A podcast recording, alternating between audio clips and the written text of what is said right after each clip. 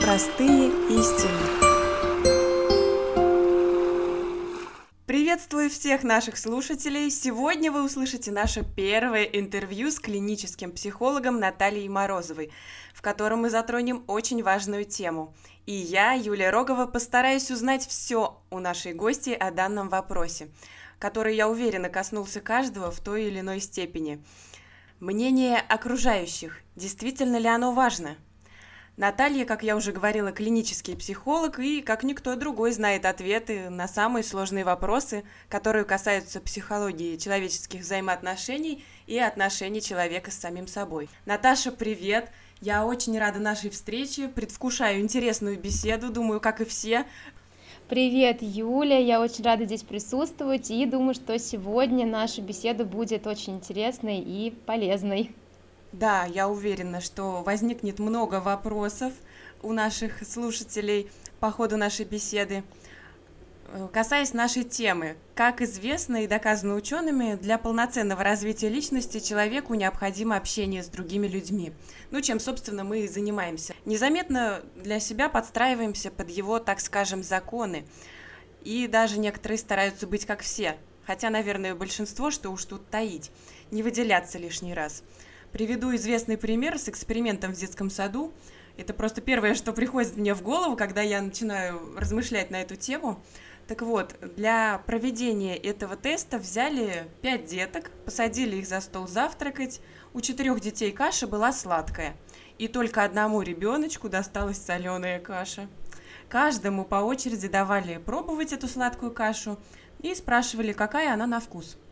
Ну и детки отвечали, что каша сладкая – и когда дошла очередь до ребенка, который попробовал соленую кашу, то он, попробовав эту ложечку, хоть и помедлил с ответом, но все-таки сказал, что она тоже сладкая. Вот о чем говорит такое поведение еще в детстве? Ну, на самом деле, таких экспериментов было достаточно много, как на детях, так и на взрослых. Проводились в Советском Союзе такие эксперименты. И, конечно, здесь отсылку нужно сделать к эволюции. То есть э, понятно, что людям проще было выживать в группе людей, добывать еду, защищаться. То есть это такой вот стадный инстинкт, который еще сохранился из покон веков, скажем так.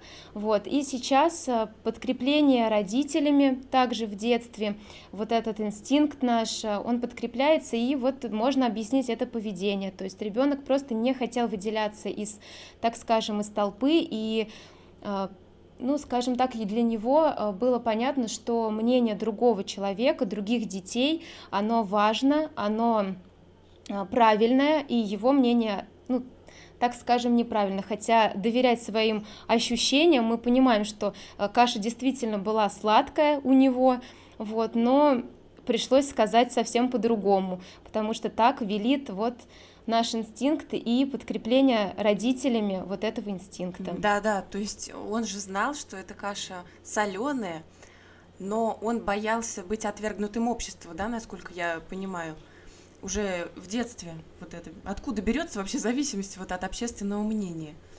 Ну, конечно, да, э, это очень часто подкрепляется родителями, то есть они нам говорят, не выделяйся, не а, посмотри, что о тебе скажут другие, а как вот э, по, посмотри на других, что, что они о тебе могут подумать. И вот здесь э, сыграл вот этот же фактор – то есть ребенок просто не захотел выделяться, ему было страшно, хотя он понимал объективно, что каша совершенно другая на вкус, нежели, как говорят дети.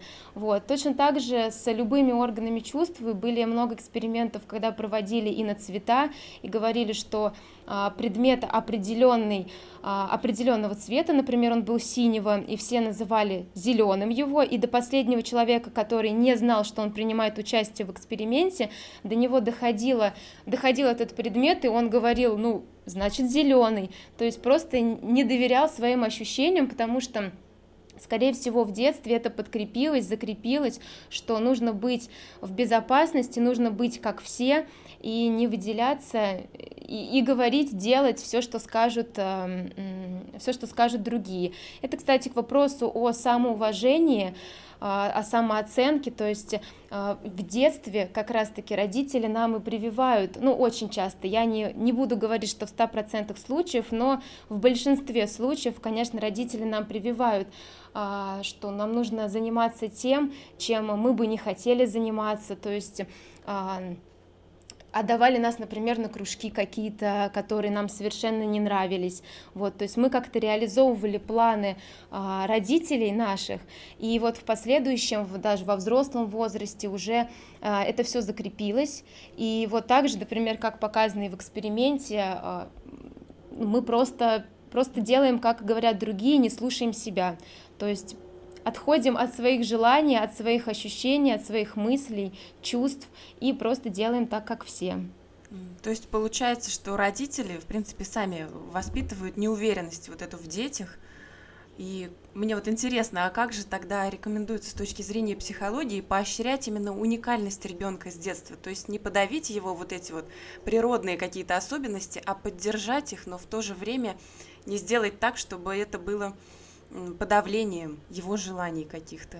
Ну вот э, как раз-таки очень важно прислушиваться к желаниям, то есть что хочет ребенок. Но, конечно, здесь все очень тонкая грань, э, чтобы не потакать и не делать все, да, да. все так, как говорит ребенок. Понятно, что а, это тоже крайность, и это тоже плохо. Поэтому должна быть какая-то грань, обязательно нужно прислушиваться к чувствам ребенка, потому что во взрослом возрасте также у нас очень большой запрет на эмоции, на чувства. А, для родителей, когда ребенок злится, ругается, ругается, а, как-то высказывает свои недовольства, для родителей это очень страшно, так скажем. И поэтому ребенок, а, они как-то пытаются развеселить ребенка, сказать, что не злись, все нормально, все хорошо, но на самом деле это эмоции, и их тоже нужно проживать, это, это хорошие эмоции, они могут быть у нас, и это нормально и естественно. И поэтому, когда родители дают такой запрет на эмоции, на чувства, во взрослом возрасте точно так же ребенок, уже, уже взрослый человек, свои эмоции как-то старается подавлять, он думает, что злиться нельзя, нужно всегда быть хорошим, нужно всегда быть веселым, и точно так же с деятельностью, то есть нужно внимательно относиться к тому, к чему тянется ребенок, то есть если он, например, по телевизору увидел где-то, как э, ребята играют в футбол, и ему это понравилось, и он во дворе постоянно играет в футбол, там, ну, это такой очень э, утрированный при пример, но и, и родители, видя это, они его, например, отдают куда-то на плавание. Да, я думаю, сейчас многие узнали себя, да. Возможно. А, то, о чем ты говоришь, на самом деле, ну, это распространенная ситуация, действительно, и э, Возможно, это не специально, не со зла, то есть ни один родитель, я думаю, не желает чего-то плохого своему ребенку. Это просто тоже какие-то проблемы не проработанные в детстве. Конечно, конечно. Ну вот насколько я понимаю, что если подавлять вообще природные особенности и желания еще в детском возрасте, то впоследствии как раз вырастают, ну, неуверенные в себе и взрослые люди, которые боятся осуждения со стороны общества, да? Конечно, да, да, да, конечно. Но вот я еще хочу оговориться про родителей, наверное, скажу сразу. Да, действительно, у нас много идет из детства, многие наши установки, а, какие-то запреты вот на эмоции, да, или на какую-то деятельность, нереализованную деятельность, а, конечно, это все идет из детства, но хочу сказать сразу, что не нужно обвинять наших родителей, они делали действительно так, как они считали нужным, и так, как они умели. Я думаю, что каждый согласится со мной, что в большинстве случаев, опять же, не будем всех э, под сто процентов, э, но в большинстве случаев, конечно, родители нам желают добра и делают для нас э, максимум того, что они могут сделать, и стараются, чтобы у нас было все самое лучшее, и мы были самыми лучшими. И, конечно же, Э, иногда есть и перегибы, но э, ну что с этим поделать? Их так воспитали, они воспитывают так нас, и все-таки они как-то стараются нам эм, дать самое-самое-самое лучшее. Да, я абсолютно согласна. Я просто думаю, что если найти причины какие-то, да, которые кроются вот в этой боязни нового, да, мнения окружающих, зависимость, которая появляется от мнения окружающих, то, возможно, частично эта проблема как бы уйдет ну, нам важно выяснить причины, я думаю, да, прежде конечно, всего, правильно же? Конечно, причины, с ними проработать, потому что это такой замкнутый круг, у нас передается с поколения в поколение, как нужно себя вести, как нужно воспитывать детей, но когда мы уже понимаем, что так делать нельзя, это как раз-таки уже и выход из вот этого замкнутого круга, то есть мы прорабатываем свои проблемы, а, то те установки, которые нам пришли с детства, то воспитание, которое нам а, навязано, скажем так, мы, если мы понимаем, что так делать нельзя, мы это прорабатываем и уже со своими детьми ведем себя, ну, скажем так, по-другому. Это если в укороченном формате. Ну да, в общем, если подытожить эту тему о детстве, о родителях, да, которые как-то влияют на это наше сознание дальнейшее, то какой итог вот можно подвести? Найти золотую середину, да, какую-то? Во всем Ну, конечно, этом нужно разобраться. Воспитании. Да, разобраться со своими проблемами, разобраться со своими установками, вот именно э, с проявлением чувств, проявлением эмоций, с деятельностью, которой мы занимаемся. То есть э, нужно разобраться с собой для начала и затем уже принимать, принимать себя, скажем так, потому что, чтобы принимать других, нам в первую очередь нужно принять себя. А, любить себя, уважать себя, и тогда, конечно же, мы сможем также любить, уважать, принимать своего ребенка. То есть нужно начать с себя и затем уже а, по своему примеру, скажем так, я думаю, что это уже известно всем, что мы а, не воспитываем э, ребенка, а показываем своим примером, как нужно делать. Вот, поэтому начинаем с себя. Отлично, прекрасный совет.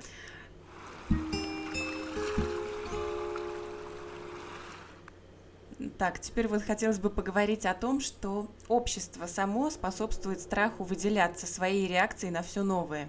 Ну, например, подростки, они очень остро реагируют на яркую внешность, например, да, своих ровесников, или же их увлечения нестандартные какие-то, да, отличные mm-hmm. от основной массы, потому что существует такое понятие, как стереотипы, которым и мыслит, в принципе, ну, все общество. Ну, если говорить, в принципе, о взрослых, то здесь то же самое, я думаю. То есть, если ты не соответствуешь стереотипу, то значит, ты что-то делаешь не так в глазах общества. Вот, например, известный пример об ученом Бехтереве, который провел ряд индивидуальных и групповых экспериментов, в которых сравнивались показатели творческой работы группы и индивида. Он выяснил, что в творчестве группа может уступать особо одаренным личностям. То есть и их оригинальные идеи отвергались большинством, потому что они были непонятны. И такие личности, собственно, находились под большим психологическим давлением, сдерживались и подавлялись в своем развитии. Вот опять же в России в 20 веке да, множество примеров выдающихся композиторов, художников, ученых и писателей, которые исключались из профессиональных союзов, даже преследовались вот, например, Малевич или Кандинский с вот этой беспредметной живописью, да, которые mm-hmm. люди просто, ну, не в силах э, понять некоторые. Вот что происходит в таком случае с этим самым творческим человеком, идеи которого отвергает общество? Ну, вот здесь очень важно, чтобы творческий человек был так скажем, закаленным, чтобы общество на него не смогло повлиять, потому что это действительно очень важно, насколько а, в подростковом возрасте, да, например, у детей очень много талантов. А, вот тут, не знаю, даже можно привести пример э, с тем же пением в классе, например. Вот у меня была музыка, и я помню, что вот э, дети, которые очень красиво пели и хорошо, их как-то старались ну, не знаю, как-то так зажать, э, что-то им намекнуть, что вот все-таки они делают не так. То есть как-то старались их вот, ну, можно сказать, даже подавить. Это преподаватели или это основная, основная масса, масса детей? Э, группа Дети, дети, да. А преподаватели как раз-таки в силу того, что профессионалы и опытные, они как-то старались наоборот этот, эти конфликты сгладить и сделать все возможное для развития. Вот. Но дети, к сожалению, да, действительно и говорят, что дети самые жестокие, но эм, Здесь, наверное, вот именно в подростковом возрасте, когда стараются задавить индивидуальность другого человека, другого ребенка, Здесь, конечно же, происходит повышение самооценки за счет другого. То есть э, а, дети, которые ничем не выделяются, конечно, они смотрят на того, кто вот такой вот особенный, а, и стараются как-то его унизить, а, осудить, и вот тем самым они повышают как бы свою значимость. То есть на самом деле таких детей, и даже не, не, это не просто могут быть дети, это и во взрослом возрасте, ты правильно сказала, что и в, на работе, в коллективе то же самое может происходить, и здесь нужно просто понимать, что действительно люди с низкой самооценкой, с Э, с низким самоуважением, с отсутствием уважения себя, с любовью к себе. То есть они пытаются за счет других, к сожалению, вот так происходит, а, за счет других просто как-то повыситься и вот э, им сложно принять, что кто-то может делать что-то лучше, а, кто-то может лучше петь, лучше там делать, выполнять какую-то деятельность. Это очень страшно, и такое мы боимся принять, потому что понимаем, что в самих себя вот мы не можем это вот все проявить и найти какой-то а, классный такой момент, который мы можем развить и который мы можем показать, классные какие-то таланты, потому что в детстве, к сожалению, их не развивали и старались как-то вот загасить, э, сказать, что не выделяйся, ничего не делай, не нужно, это вот э, ничего не надо тебе а, делать, чтобы вот не быть таким каким-то особенным. Вот, поэтому здесь, конечно же, идет э, момент повышения самооценки за счет другого. Ну, то есть нужно понять и принять, в общем, что мы не можем, собственно, нравиться всем, мы не золотая Конечно. монета.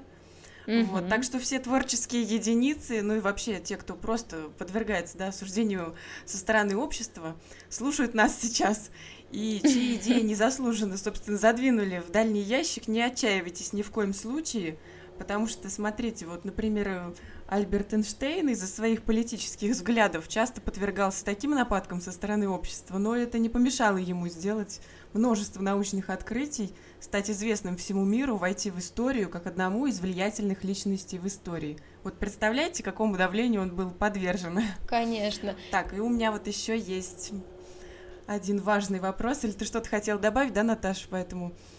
Я хотела сказать, что э, да, конечно, если почитать биографию любого вообще известного человека, то мы можем увидеть обязательно а, в каком-то пункте э, из всего, что действительно были какие-то нападки, непонимания со стороны как даже не просто окружающих людей, а даже близких людей, то есть и родственники точно так же могут не понимать и не принимать.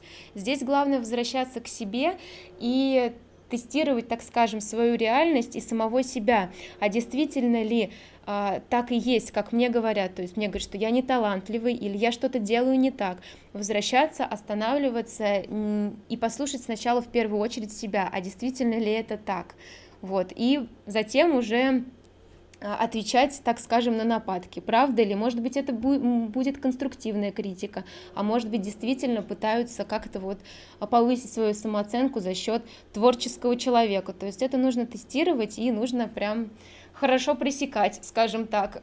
То есть общество все-таки не всегда нас гасит, иногда можно услышать конструктивные. То есть здесь нужно, наверное, фильтровать как-то, да. То есть если мы слышим что-то, нужно пропустить это через свой адекватный фильтр что тоже иногда бывает mm-hmm. сложно. Вот, кстати, например, критика со стороны родных и близких. Бывает такое, что именно семья не поддерживает в каких-то серьезных переменах, ну, таких как смена деятельности, переезд. И это вот, мне как кажется, самый сложный момент, потому что мнение семьи оказывает большое влияние на наши решения. Ну, это, конечно, да.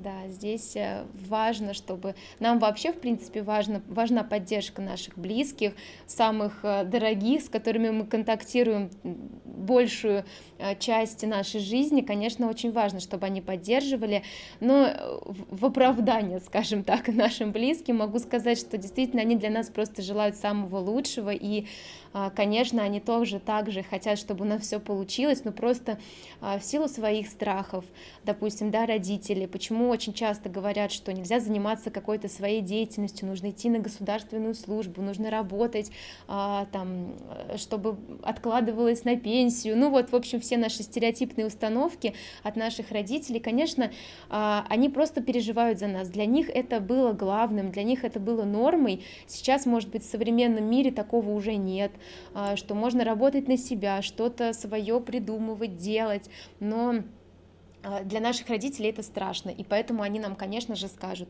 нет, лучше вот стабильно работать где-то, но э, не дай бог куда-то вот уходить, и главное, чтобы вот была какая-то стабильность.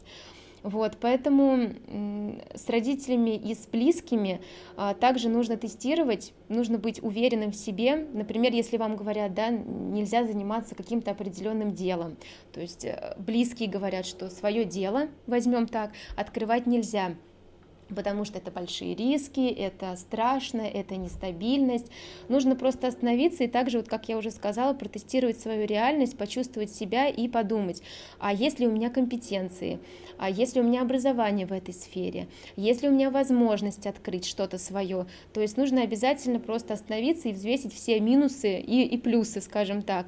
Вот, и затем уже давать обратную связь. То есть, конечно, к близким нужно прислушиваться, может быть, есть в их словах конечно же, какое-то рациональное зерно, но просто нужно в первую очередь послушать себя еще, вот, и потом уже сопоставить, скажем так, то есть протестировать себя, свое внутреннее. То есть есть шансы, в принципе, доказать, да, родным, нужно ли это вообще доказывать, вот я к чему, то есть нужно доказать как-то, да, то есть что это верное решение, каким-то образом, чтобы родные и близкие, собственно, тоже оценили, что это не просто какая-то блажь, а действительно это решение взвешенное, да? Ну, я бы не сказала доказывать. Наверное, нужно просто быть уверенным в себе, в своем решении. И эту уверенность, если э, наш мир это как бы зеркало, то есть э, то, что мы чувствуем, уверены мы в своем деле, уверены мы в себе, то же самое нам и транслирует наш мир окружающий. То есть если мы приходим с четким решением, с четкой установкой, что мы хотим сделать такое-то действие, а, то мы приходим и говорим об этом. Мы уже уверены, мы знаем, что у нас есть достаточно знаний, достаточно ресурсов для того, чтобы это дело открывать.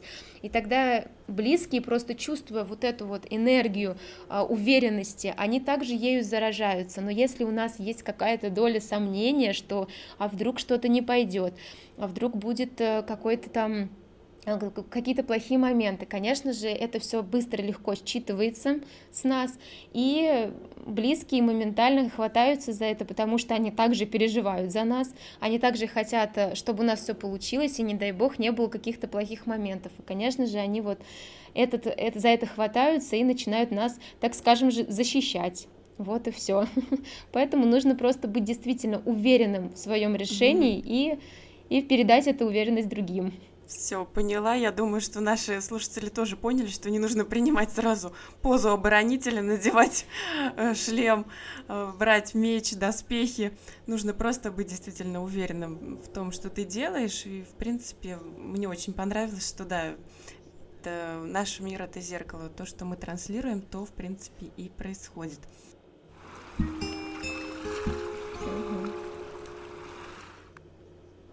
Вот интересно, можно ли назвать какие-то признаки, по которым можно определить, вот, что человек зависим от чужого мнения?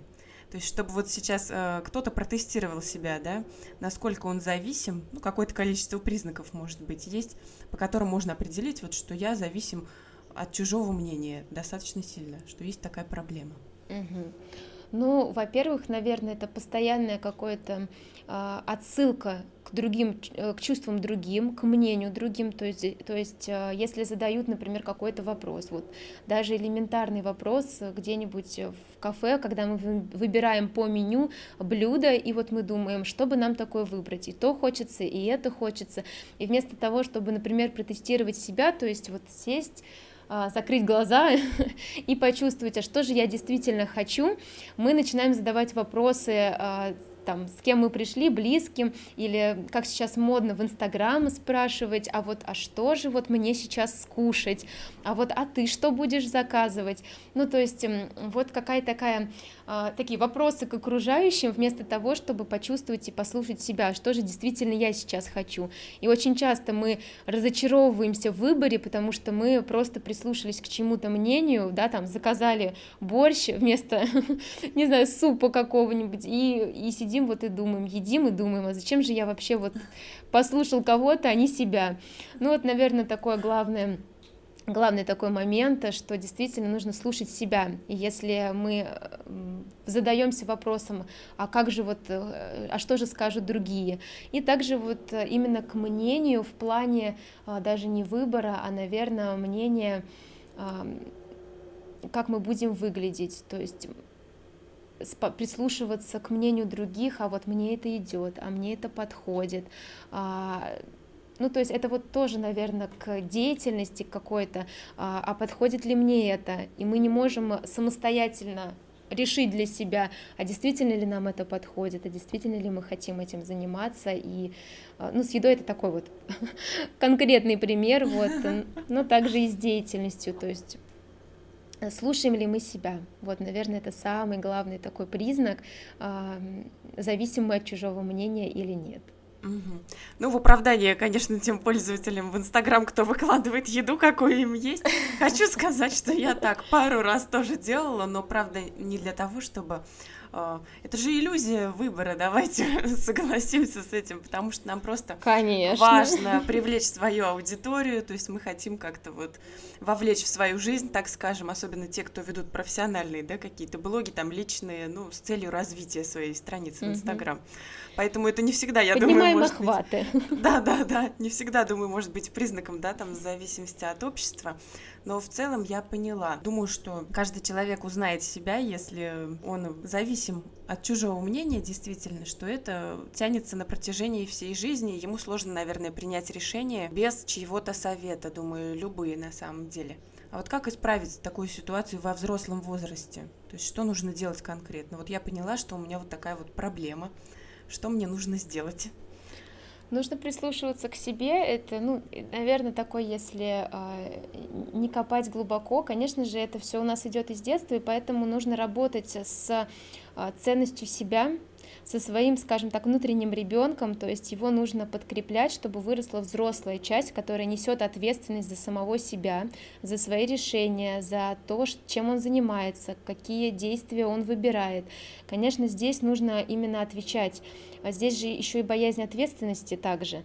То есть мы перекладываем, можно сказать, ответственность на других, спрашивая, а вот правильно ли мы делаем, а то ли, тем ли мы занимаемся, а, а что мне сегодня покушать. Мы перекладываем ответственность на других, потому что самостоятельно ее боимся взять.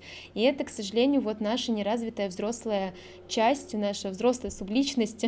Вот, поэтому ее нужно взращивать, взращивать ее нужно путем любви к, своей, к своему ребенку, то есть его подкреплять, давать ему уверенность, что он уникальный, что он хороший, скажем так. Это если углубляться вот в, а, в наши в психоанализ, так скажем. Вот, поэтому и затем уже тестировать себя, то есть останавливаться, нужно себя послушать, прислушаться к себе, а, все варианты, так скажем, в голове по полочкам разложить и выбрать именно тот, который действительно нам нравится, который мы а, действительно хотим, и идентифицировать наши желания от желаний других людей. Все поняла, Наташа, спасибо. Да, я думаю, что действительно важные такие советы. Ну и, наверное, если все-таки проблема серьезная достаточно, то не нужно забывать о том, что есть люди, которые нам всегда помогут, такие как Наташа, психологи, которые всегда нас ждут с распростертыми объятиями, со всеми нашими самыми сложными и несложными проблемами, mm-hmm. которые все решаются. Вот, поэтому, если вы почувствовали, э, что вы зависимы от чужого мнения, то если вы не в состоянии разобраться самостоятельно, я думаю, что помощь специалиста не нужно с этим затягивать. Все-таки это усугубляется, этот момент со временем, если его не распутать. И в рамках нашей темы хочется вот затронуть еще один актуальный вопрос современности – синдром эмоционального выгорания. Я сейчас поясню для слушателей, он выражается в недовольстве своей жизнью, работой, семьей – ну и восприятие жизни происходит преимущественно в негативных чертах. Статистика говорит о том, что к эмоциональному выгоранию наиболее подвержены люди, работающие в постоянном контакте с большим количеством людей. То есть это врачи, педагоги, психологи, как раз социальные работники, сотрудники колл-центров, ну и так далее. И люди жалуются в основном не на материальное вознаграждение их труда, а на недостаточную положительную оценку со стороны их руководства и общества. Что это значит? Вот Так, ну здесь я могу, конечно же, сказать, что действительно работа человек-человек, то есть люди, которые контактируют с людьми, это действительно самая сложная, на мой взгляд, работа, потому что люди все, как известно, разные, кто-то приходит э, с, с хорошим настроением, кто-то с плохим, и, конечно же, здесь есть элемент вот этого заражения чувствами и эмоциями, с которыми приходят другие люди. Здесь, наверное, вот если говорить о, об эмоциональном выгорании, как с этим работать, конечно же, искать свои ресурсы, искать то, что нас заряжает, то, что нам дает э, уверенность, силы, то есть э, также вот э, релаксацию, например, какую-то проводить, то есть все это расслабление какое-то. И, конечно, очень важно, очень важно понимать, что нам дает ресурс, что нам дает силы, эмоции, какие у нас э, двигатели, так скажем, и заряжаться вот от этих э, приятных мелочей, вещей, то есть нужно прям вот хорошо чувствовать себя и знать, что же, что же такое нам помогает вот выйти из э, состояния вот этого эмоционального выгорания.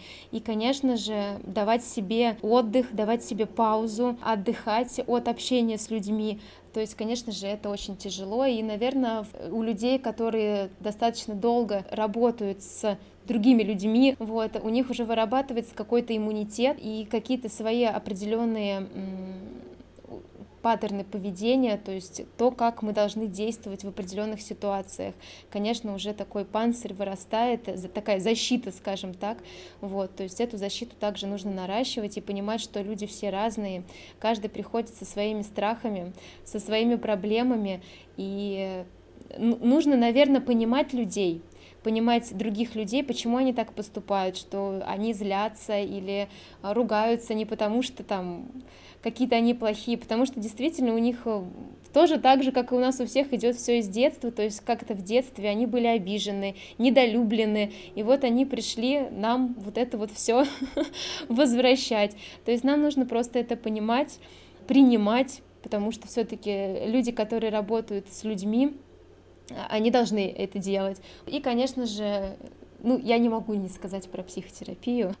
Я советую, конечно, таким э, людям, людям, которые работают с э, большим количеством народа, конечно же, как-то эмоциональную разгрузку себе давать, то есть также работа в группах, например, э, с психологом или же индивидуально с психологом, то есть нужно вот это эмоциональное напряжение, которое нам дают другие люди, его, конечно же, нужно снимать и прорабатывать. И хорошо бы обратиться к профессионалам, которые с этим могут работать. Угу, отлично, да. Но вот данный феномен встречается не только на работе, но и в семьях. То есть, а почему так происходит в семье, казалось бы, да, синдром эмоционального выгорания? То есть от семьи какая-то усталость, что это вот? А, здесь, эм, конечно, когда люди находятся 24 на 7 вместе, конечно, должно быть свое пространство, должны быть свои интересы, а, должны быть э, круг вот такого общение разный у, например, вот у мужа с женой, да, а, вот очень хорошо показала пандемия, когда мы все сидели дома и было очень много разводов, а, каких-то ссор и так далее, то есть очень, очень много, то есть большой скачок вот, вот всего этого произошел в пандемию, когда были все 24 а, на 7 вместе. Конечно, здесь э, сложно, когда ты вместе с человеком, понятно, что а, это происходит определенное слияние, и нужно, нужно разделяться, нужно искать свои увлечения, нужно как-то отходить, не растворяться полностью в человеке, скажем так, таким простым языком. То есть нужно всегда помнить, что э, вы это вы, другой человек это другой человек, у него есть э, свои границы, у него есть свое личное время, так же как и у вас. То есть у вас должны быть свои границы, вы должны заниматься чем-то, каким-то своим любимым делом, то есть не нужно и это, не знаю, как сказать правильно, нельзя вот так вот растворяться в другом человеке. То есть даже вот, вот эта причина, наверное, эмоционального выгорания в семье, когда полностью посвящается время, а, энергия, вся уходит в семью, то есть и нет каких-то других а, забот, хлопот, увлечений. Про отношения в паре, да, понятно.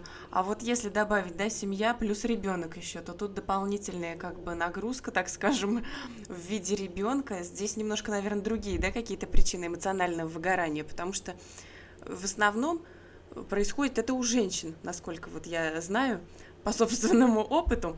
Угу.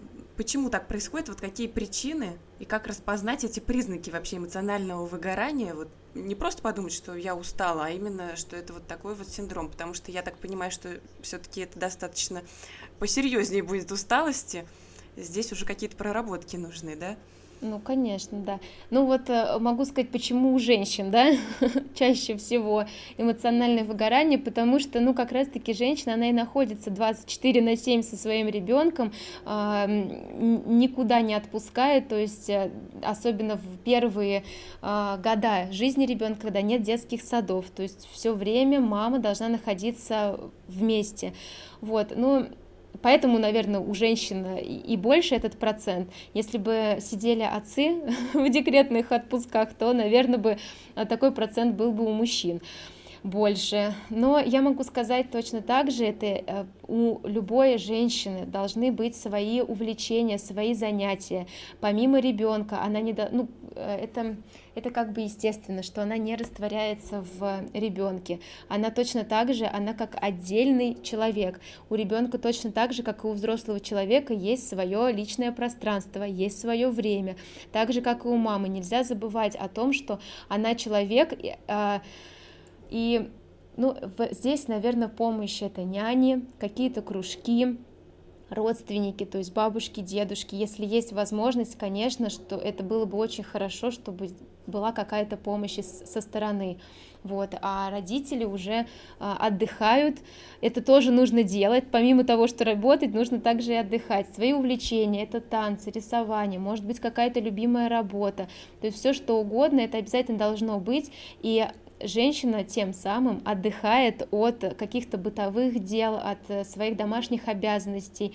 И понятно, что ребенок, он тоже злится, он плачет, у него может там а, не спать ночами, болит животик, режутся зубки. Конечно же, это также сказывается на маму, и она тоже устает, она тоже эмоционально может а, злиться и проявлять какие-то негативные эмоции. Это все хорошо, это все правильно, и так должно быть. Просто нужно все это грамотно раз так скажем, разделять, то есть не нужно а, злости на ребенка ее же, ему же и возвращать, то есть нужно просто уйти, успокоиться, заняться своим делом, выплюнуть, выплеснуть всю злость на стороне, так скажем, вот, и уже к ребенку приходить в таком ресурсном состоянии, это же и на нем тоже очень, много, очень сильно сказывается, то, как мы ведем себя, то, какие эмоции мы проявляем. Если мама нервничает, мама психует, конечно же, и ребенку от этого не будет лучше и хорошо.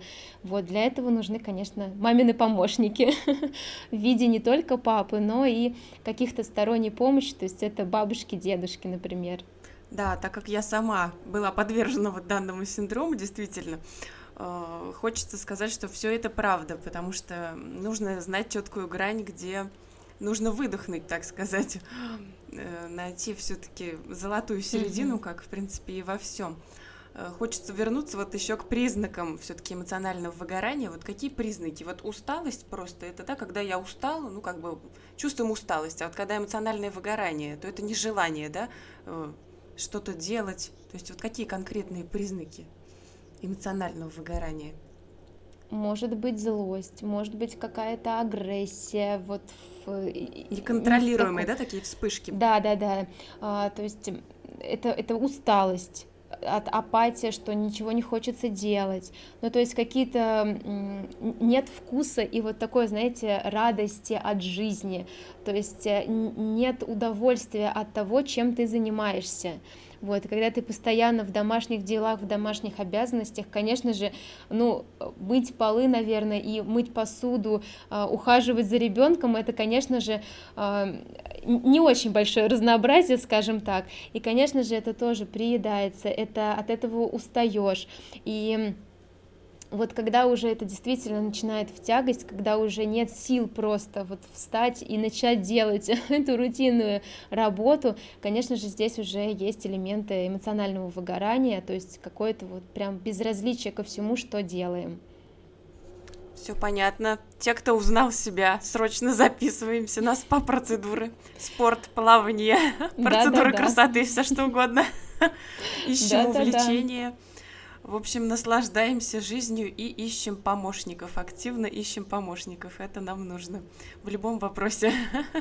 В общем, какие выводы можно сделать э, в целом по этому вопросу? Вот э, синдром эмоционального выгорания. То есть, в принципе, мы можем справиться самостоятельно, но иногда и нет, да, я так понимаю, что, опять же, нужно понимать, что если мы не справляемся, да, то нужно обращаться к специалисту все-таки. Конечно, да? да. К психологам, к нашим. Да, да, да, все правильно.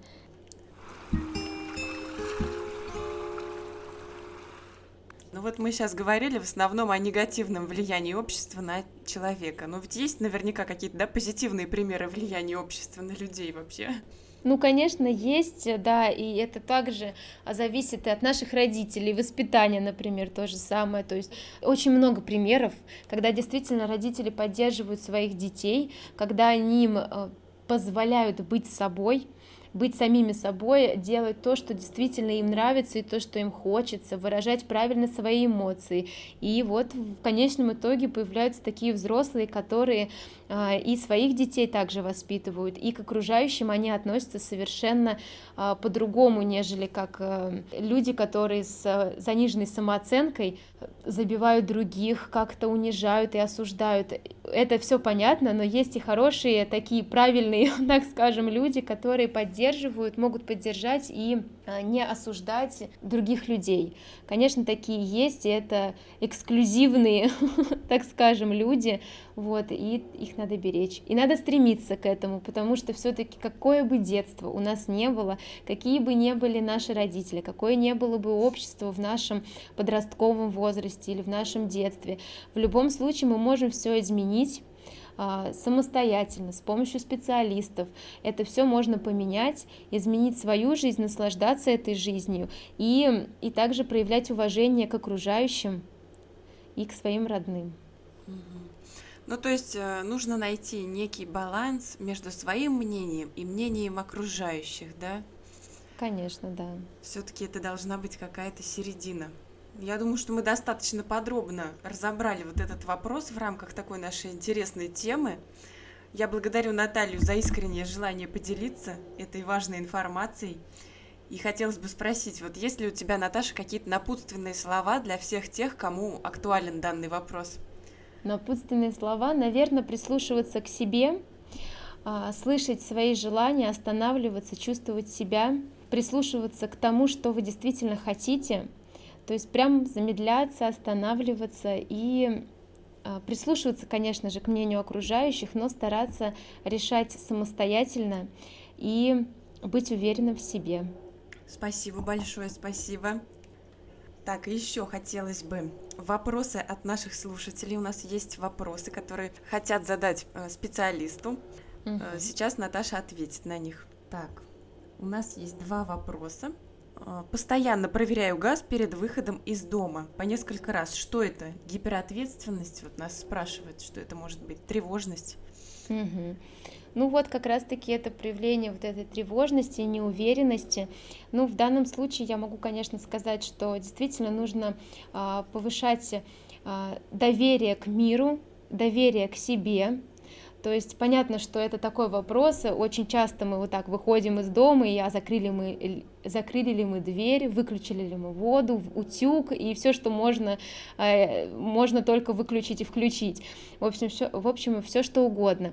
Поэтому, конечно, такой совет записывать, наверное, вот, но если без шуток, то, конечно же, это повышать доверие к миру, то есть э, включать осознанность и быть уверенным в том, что вы делаете. И еще один вопрос, но он такой прямо серьезный. Можно ли ответить на него кратко? Тревожность, э, боязнь плохих новостей. Как уменьшить? Угу. Я так понимаю, что здесь нас спрашивают, да, про то, что тревожность излишняя существует. Как вот э, с этим справляться? Угу. Ну, здесь, конечно, можно, наверное, поделить так на два два, два вида, скажем так, что тревожность, конечно, это может быть, вот, например, в рамках нашей же пандемии, которая у нас, вот, слава богу, сейчас потихоньку ослабляет ее влияние, то есть, конечно, это было очень сильное влияние общества, всего вокруг, и сложно было в это вот не так скажем, эмоционально не вовлечься. То есть, если боязнь, например, каких-то важных э, звонков, да, например, если звонят родственники, конечно, в рамках вот этой пандемии мы понимаем, что, э, что случиться может все что угодно, понятно, что мы за это все переживаем, и, конечно, здесь, эм, ну, просто останавливаться и также тестировать свою реальность. Вот, либо же это может быть тревожность, например, э, так скажем, боязнь какого-то разговора, например, на работе или в отношениях. То есть, когда нам а, человек, например, начальник, нам говорит, что нам нужно будет серьезно поговорить а, по поводу твоей, твоей компетенции. Здесь, конечно же, сразу же повышается тревожность, а, сразу же мы начинаем переживать, а что же мы такого сделали. Здесь также нужно успокоиться и, насколько это возможно, остановиться и протестировать что я мог сделать не так, как это можно исправить. А, то есть включать какую-то рациональную часть своего сознания и, и просто вот протестировать свою реальность, а так ли это на самом деле. То есть от э, каких-то важных вопросов, от каких-то э, там, неприятных тем нам тоже убежать не получится. Поэтому э, здесь именно вот снижать тревожность путем какой-то рационализации, то есть стараться а, объяснять себе, а, компетентны ли мы в этих вопросах, что мы можем сделать, как мы можем исправить. То есть здесь э, включать нашу взрослую часть и решать проблемы, скажем так. Да, ответ на самом деле тянет на отдельную консультацию, потому что вопрос серьезный. Но я надеюсь, что мы ответили Наташей как могли в рамках вот такого небольшого ответа, так скажем.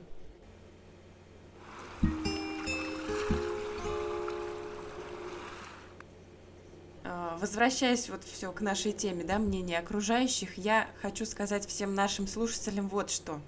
Очень важно. Джон Леннон однажды рассказал такую историю – когда мне было пять лет, мама сказала мне, что самое важное в жизни – быть счастливым. Когда я пошел в школу, меня спросили, кем я хочу стать, когда вырасту. Я написал «счастливым». Мне сказали «ты не понимаешь задание». Я ответил «вы не понимаете жизнь». Друзья мои, каждый из нас уникален от природы. Я прошу вас, не бойтесь идти в разрез с чьим-то мнением, ведь ваша позиция может оказаться единственным путем, который ведет к счастью – Разве не это самое главное для каждого из нас? Очень буду ждать обратной связи от вас к этому выпуску. Подписывайтесь на нашу страничку в Инстаграм. Простые нижнее подчеркивание истины 56. Смело оставляйте свои комментарии. И совсем скоро поговорим и на другие не менее важные темы. Я прощаюсь с Натальей, благодарю ее за беседу. Я надеюсь, что мы подробно ответили на все ваши вопросы. Спасибо. С вами была Юлия Рогова. До связи. Пока-пока. Всем пока. Простые истины.